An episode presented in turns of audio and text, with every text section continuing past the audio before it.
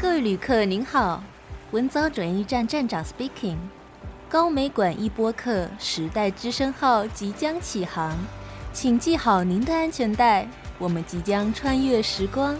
回到那个冲撞的年代。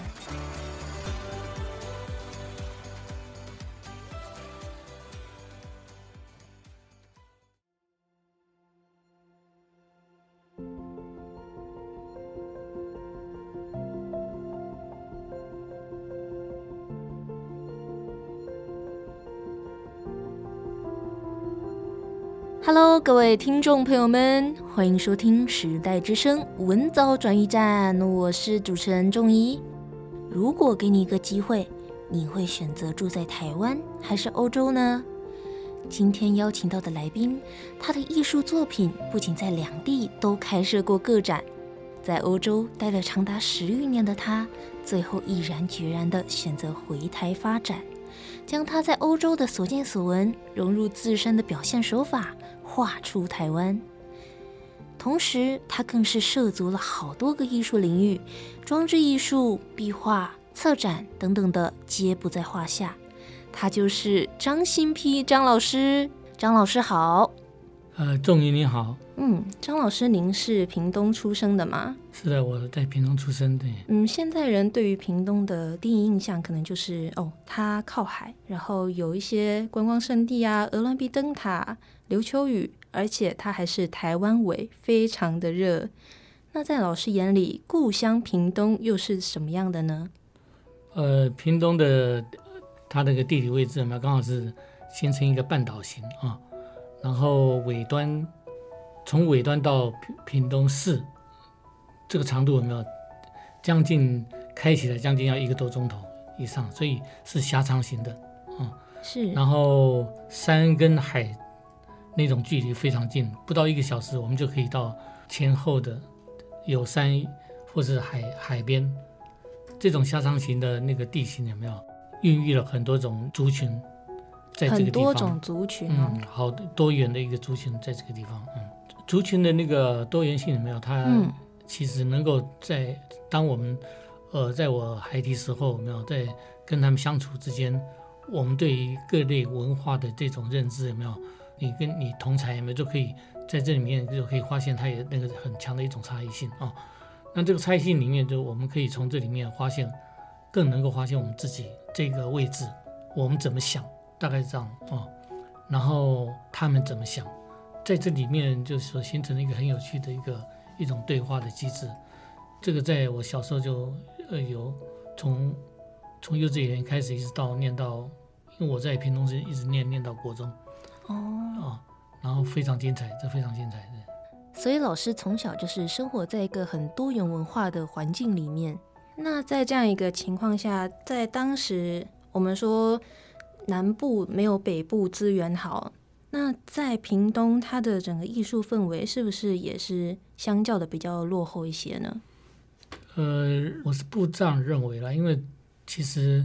屏东很多一些画坛的前辈有没有，当时就已经非常很辉煌的表现在屏东，所以屏东的那个艺术氛围，其实在我们在我的上一辈来讲，他们那是非常丰富的。非常丰富的，非常丰富的。嗯，那在一个戒严的情况下，啊、呃，当时还是青少年的老师，在戒严的情况下，有没有感觉到受到什么束缚，或者是规则很多这样子的感觉呢？呃，除了我自己比较切身的体验，就是说，因为我我我以前喜欢写生，喜欢写生，到处跑去写生。嗯，那我曾经也，我记得好像在我画海边。抱着黄鳝还是在恒春地，将近恒春地区有没有在画？被逮捕，啊、说我测绘，然后查我。可是我那时候很小啊，呃，其实大概是应该是现在的高中生左右的那种年纪。嗯嗯、呃，对。所以、呃、非常有趣，但那个是一个对我来讲是一种非常非常讶异啊。打了电话，然后证明以后，你没有发觉我只是一个画画的。对，所以画画的，喜欢画画的，喜欢写生的，只是我不知道那个政治的敏感度是那么 那么紧绷。是，在当时，对。哎，我听说老师您在十八岁的时候就在台南的美国新闻处举办过个展哦。那当时是怎么样一个机缘让老师有办法去那么大的地方展览呢？其实这个是偶然机会了，因为当时的美国新闻处有没有？当时都是一些名家在那展啊。嗯。那我的话没有是一个学生，虽然我得了很多奖，奖项得了蛮多的，那我很早就提出申请。可能因为都一直没有给我消息，然后后来突然有一天，可能可能有人没有办法去做这个展览，然后我刚好有那个机会，所以他一联络我就讲 OK，就这样，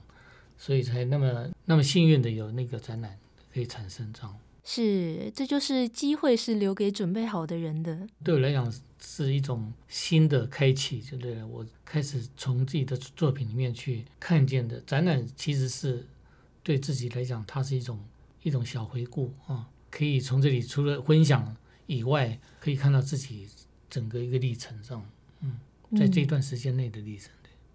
那老师您这么优秀，怎么没有想说在大学之后就直接在台湾深造，而是选择去留欧，去一个完全陌生的地方呢？呃，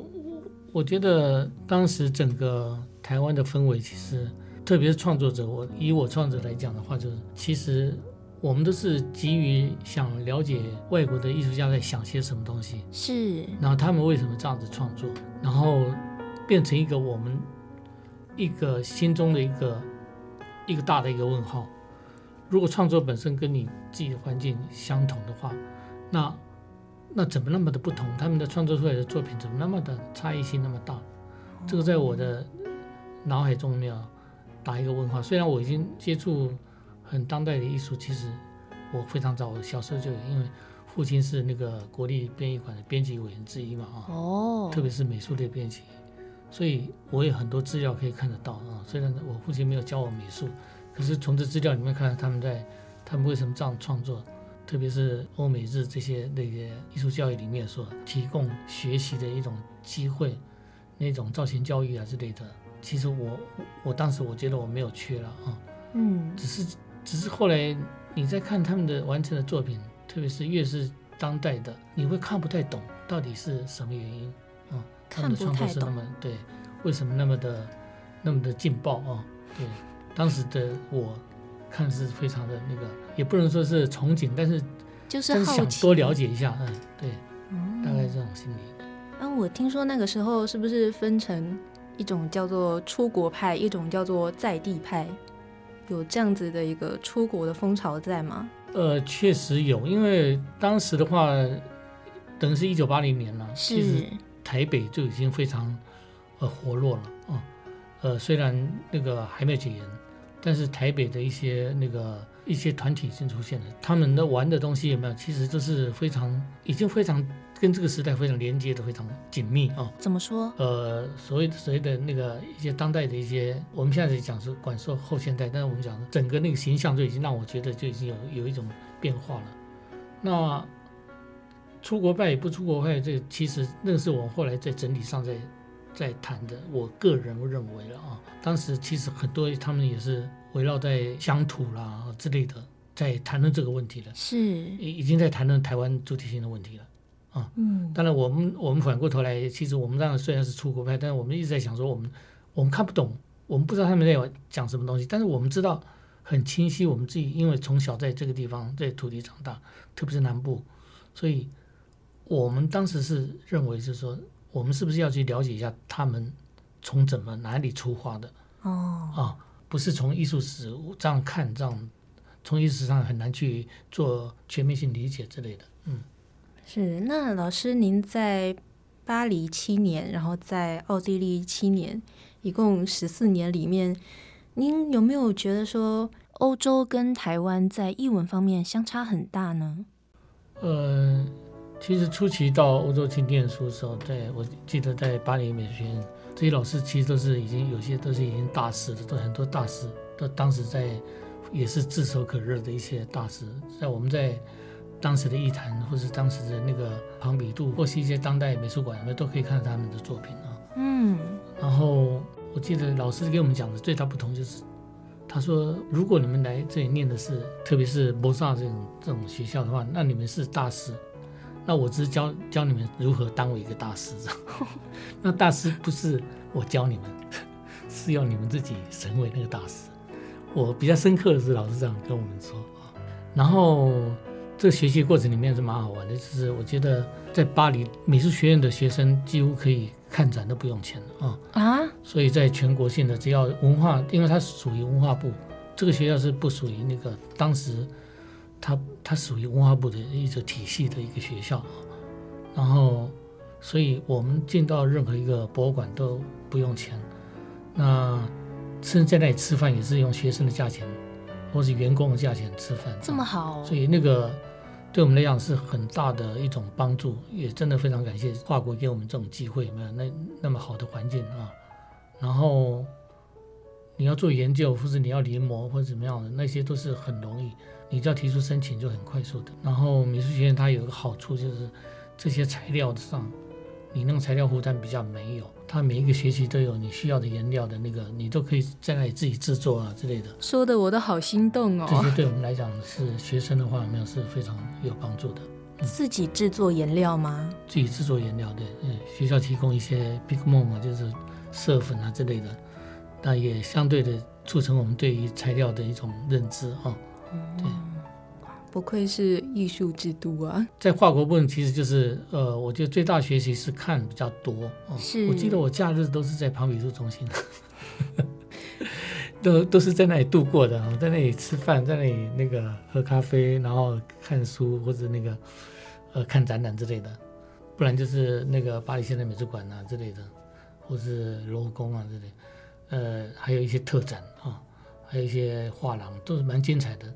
其实我一天看下来，有些平均看下来一天差不多要六个小时，平均啊，六个小时、四个小时这样的。整天浸在艺术里面。整天在看，整天在看啊，看了，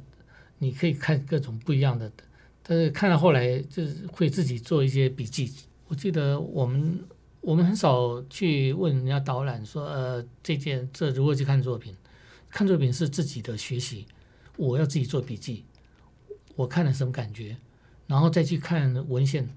或者如果有资料的话，我们就看资料。我们不会一下就看了文献，然后再看那个。这作品其实是它就是一个直接的，因为我们讲艺术东西，它是一个基本上是我们我们从外五感啊，一直到内五感啊之类的，我们你要自己去亲身去参与，参与了你才能够有所谓的艺术，嗯，反而不是从呃书本上或之类的。是，那据我所知，老师在欧洲有办过个展，然后也参与过一些艺术团体，成为奥地利艺术团体分离派的成员。那这些经历是不是都有影响到老师日后创作的风格呢？的确有啊。其实我在欧洲第一个展览是在那个我学校那一区的一个埃迪安迪古让的那个小画廊。我记得当时我在展览的时候，也人来的蛮多的。巴黎有一些元老级的。台湾的一些艺术家都有来给我加油了啊，然后也非常感动，因为其实那个对我来讲是影响都是非常大的，等于是一个鼓舞啊。到现在回想起来，就是其实今天可以走艺术走那么远，反而就是因为大家有很多前辈嗯来看展，就已经我就是很 雀跃了。其实当时我们没有想很单纯，没有想说呃要卖画之类的，根本没有。纵使那个是一个画廊。后来因为到了奥地利以后才，因为我是在奥地利是呃艺术家居留，艺术家居留，申请艺术家居留，艺术家进驻，所以我当时，当时其实欧洲还没有所谓的建筑环境，啊，艺术建筑这个这个名词其实是在比较后期，虽然有，但是我们都是艺术家居留，你提出申请，然后他给你一些呃推荐啊之类的，然后你就留下来。那接下来就是我要个人就要去找展出的机会，或是互动的机会。嗯嗯，跟社团必须要有点互动。我记得最名最有关色彩方面的，他推荐了一个很有名的色彩艺术家。哇，我第一次看说啊，这个这个艺术家真的是很好好玩。他色彩是用科学，他用科学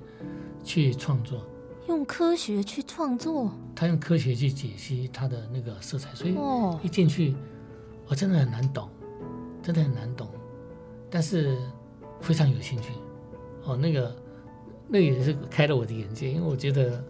艺术创作其实不一定是要锁在呃一定的一个呃就拿着画然后怎么，它很像在做科学一样啊，它有会它是有数据的，所以他的创作就是整个一个色彩研究对，嗯，那我也学到蛮多的，就是因为这样，所以把整个眼界给打开的，嗯。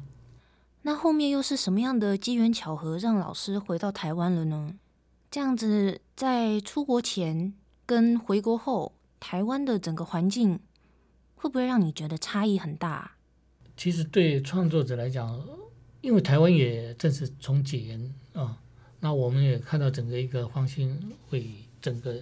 整个哇，好像百花齐放这样啊、然后其实台湾我在欧洲的时候就已经经常听得到，你看从从产业上产生变革之类的。所以我们在欧洲那时候看的电脑，公部门的电脑都是台湾做的，都是台湾做的啊。嗯，在我当时呃八十年代末了之类的啊，九十年代初啊，这这看了就已经非常呃对台湾真的充满了信心了啊，也相对就我们台湾的讯息也信息量也多了，对艺术的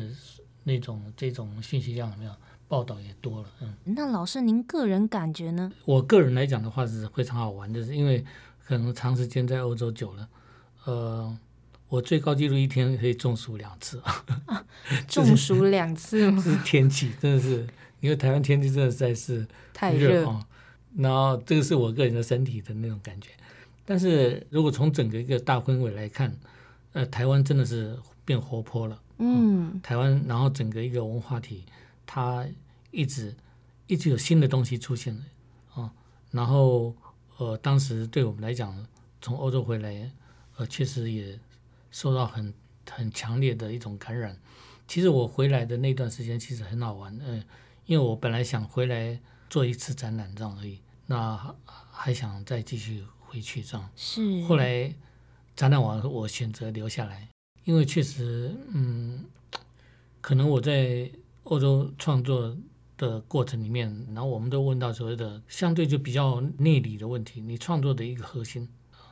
那我以一个在欧洲是属于外地人的那种心理的话，是很难去切入一些课题。是。那我们也知道，八零年代、九零年代，其实欧洲整个一个艺术有没有，它是变化很大。我们讲的等于是创作的黄金黄金时期的年代啊，很多新的一些思潮出现，像波伊斯特。波伊斯特是什么？主张社会雕刻的一个德国的艺术家，他影响也我蛮大的啊。哦。然后。这种新形态的创作，在台湾也相对的，呃，我们从乡土里面又进化了，又不一样了，比较有一个主体性的一个一个看法。我们对于我们自己的地方，从土地人文里面出发的那种可能性也增加了，所以那个可看性就非常高。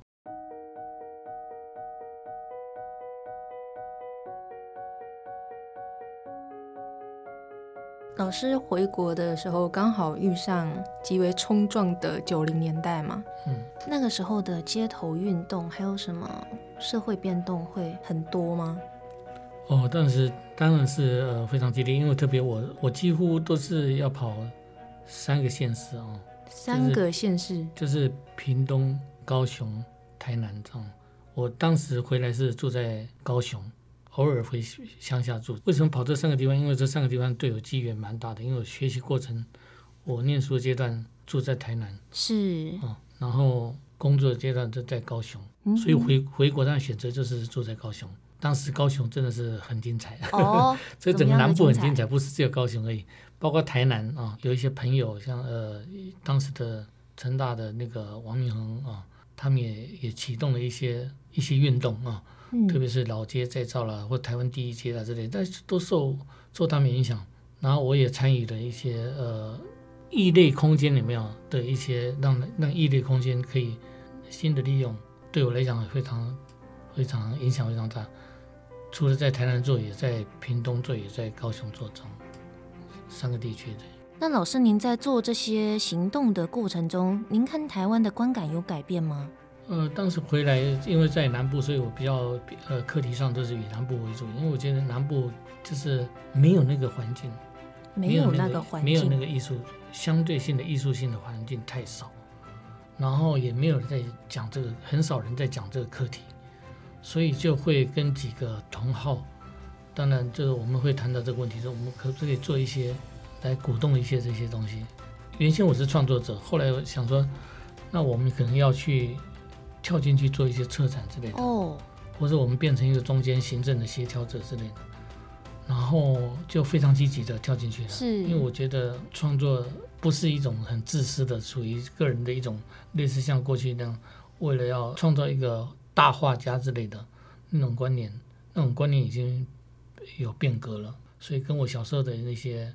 呃，我想当一个大画家，然后这种都已经不一样了，也有的做了一个转换，不一样了啊。当时呃，除李俊贤外啊，但是李李俊贤其实是非常投入的一个，他是其中成员之一。嗯，其实当时高雄市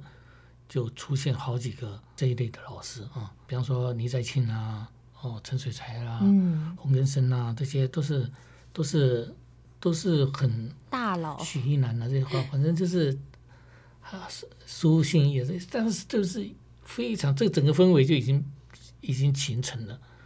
哦，就然后台南的话更是很多，啊、嗯，更是好几个，呃，徐志贵跑台南去，然后台南本身自己也也好几个林文老师啦，这些他们都汇集在那个地方，所以台南也变成也非常的精彩，也是针对很多的这一类的问题在谈。那老师您自身呢？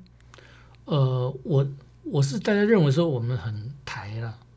很台，嗯，很台，对，因为我们的我们主张就是要从台湾的观点去看台湾，是，然后台湾的观点从来没有被证实过，以台湾这个地方岛性国家，然后我们拿一个大陆型板块的一种文化体的那种这种的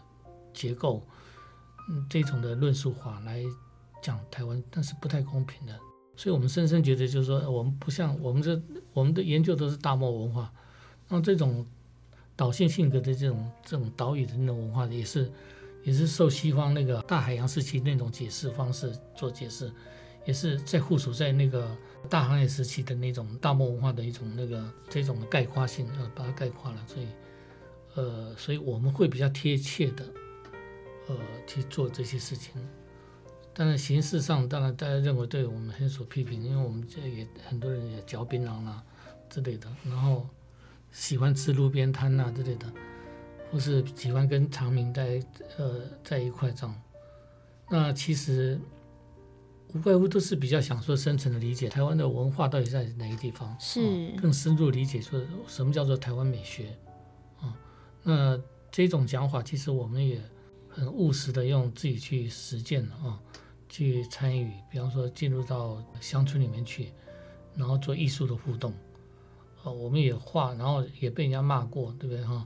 那这些这些互动就影影响，从这里面我们也知道是台湾的文化在哪个地方，然后从这里也学习到很多，然后也跟这个地方的一些呃创作者，不一定是学院的，有些是他们在地方我们不认为它是艺术的东西，这些创作者有了一个联系，然后更深入理解，就是台湾其实是我们也可以看到很。很嗯，很宏观的作品，我们也可以看到非常非常细腻、非常的非常有创建的一些作品。但是那个是在民间，那可是我们没有，我们没有办法去把它很细腻的去看，因为我们有一套另外一种价值信念存在，那种信念影响我们去把那个视野没有锁闭在一个一个从外面看台湾的这种情况啊、然后我们想说从自己内部去看台湾这样。呃，像我有关于台湾，我是提最近我的课题是比较讲温度，你的创作的一个问题是温度，你的创作的身体感，你创作所属的身体感，不管是热情的，所谓热情，或是真的是天后所影响的湿润感，或是这种的温度感，我我我要的是这种呃温度感的的东西。是，所以在创作里面，所以像我这张图面的话，我最近的图面都会用很多的。呃，荧光色，亮、亮丽，非常亮丽的，很鲜艳的，很鲜艳的，非常鲜艳的啊，都是我们讲说的荧光色。那为什么有荧光？其实它就是要凸显。那我觉得在海洋的周围环境里面，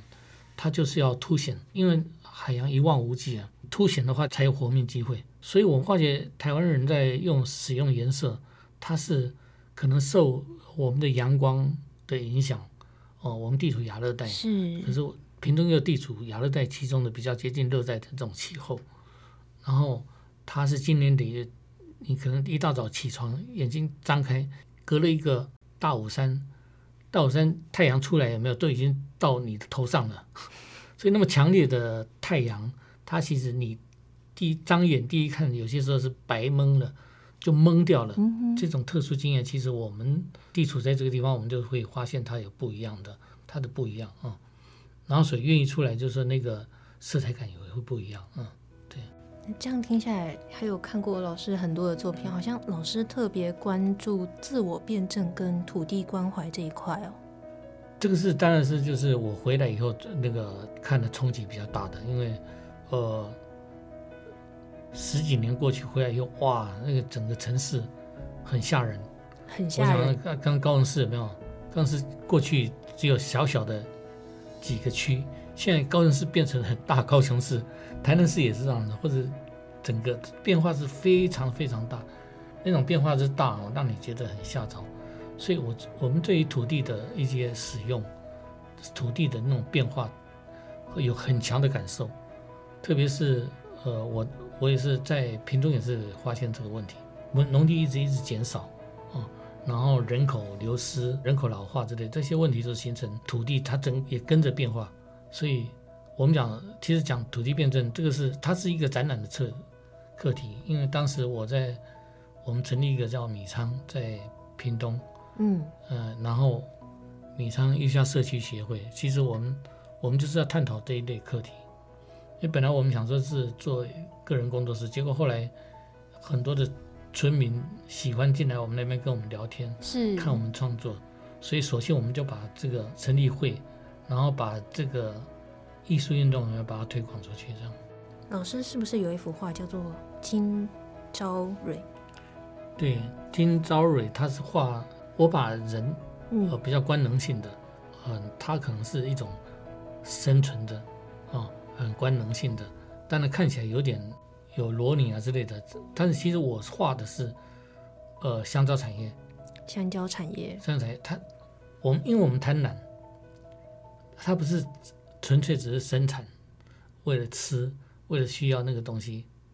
因为我们拼命的种，拼命的多，我们就沉迷在那个东西，沉迷在一种非常贪婪的一种生产过程里面。所以当时其实我做了一系列的就生产帝国。我们其实在讲，台湾开始有这种农业型的产业。比方说从台糖开始，然后它变成一种产业，那这个产业后来我们的农产品也类似像这样在制作，它已经不是在于呃农作物的那种，它是它是经济考量的，嗯，它是经济考量，所以我种多少颗槟榔，种多少颗，它生产多少槟榔，他们就已经可以算计出来，它已经进入所谓的商业的这种机制了。所以画的是贪婪，对，可以是这样讲。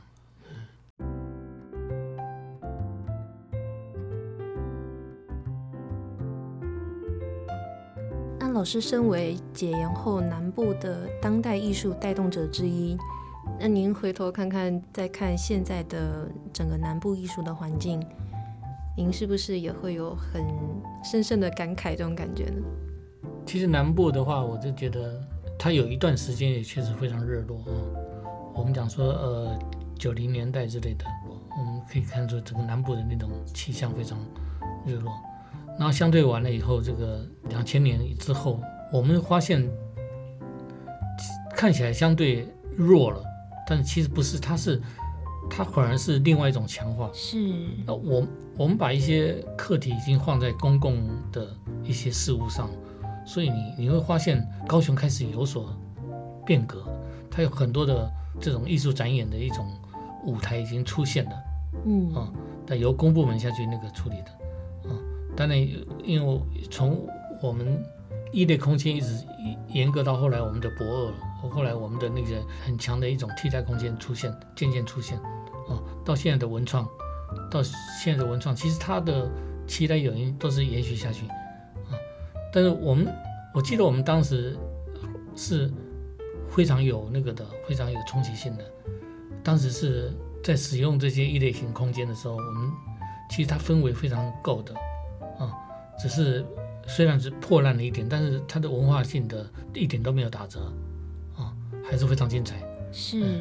那、嗯、倒是现在你会觉得它比较，我不能讲说是长明化，但是它比较有一点点商业机制进去了，啊、嗯，已经开始开始又一种另外一种，呃，要走到哪一些我也不太能够理解，但是就是说你知道它已经开始有所变革，啊、嗯，然后气象的话，我们过去一直在讲说啊南。南北差异，南北差异，但其其实那个心理，那是我们心里头的偏差的一种信念。嗯，你像现在已经媒体时代了，自媒体时代没有这种事情了。哦，其实文化体本身其实没有存在的所谓的中心化，因为全世界在去中心化的那种趋势趋势之下，然后再过来 COVID-19 完以后，我们开始有所呃，开始会注意，包括。自身啊，从自身出发的一些问题之类的，这些在这都是在呈现跟我们对于大自然的一种关系的一种调整啊。那我们在呃相对的这个作品里面都慢慢可以看得到，所以一些环保课题其实慢慢都出现了。嗯，那我们过去很早期在做，也在高雄也做过超肩带这种这种课题，在当时在做其实。很有趣，但是怎么样呢？你你会觉得在谈那个问题好像离我们很远，结果后来不到十年，他已经他已经好像水已经淹到脚了，水已经淹到脚了。所以所以淹到脚的是一种我在陈我在叙述说他已经已经居然速度那么快啊，整个我们的环境，然后跟我们在讲的课题，他那种贴切没有，几乎快的让你吓着。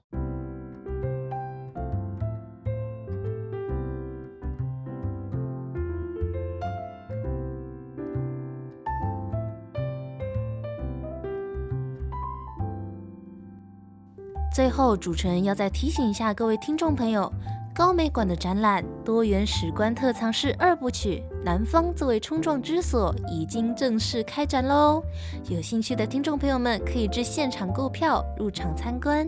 您将借着展品还有他们的故事，回到七零至九零的那个年代，细细品味当代回忆。这个展览将持续到二零二四年的九月八号，还没有去现场亲眼看过的听众朋友们要加紧脚步啦！我们的节目也将在 Apple Podcast、Spotify 等各大平台于每周六晚上九点更新播出，请持续锁定高美馆一播客时代之声，我们将给您带来不一样的时代惊喜。我是主持人仲怡，时代之声，我们下次再见，拜拜！哎。节目栏下方还有为你们专属定制的回馈问卷，请帮我填写一下哦。您的建议就是给我们最大的动力，求填写，求分享，拜拜。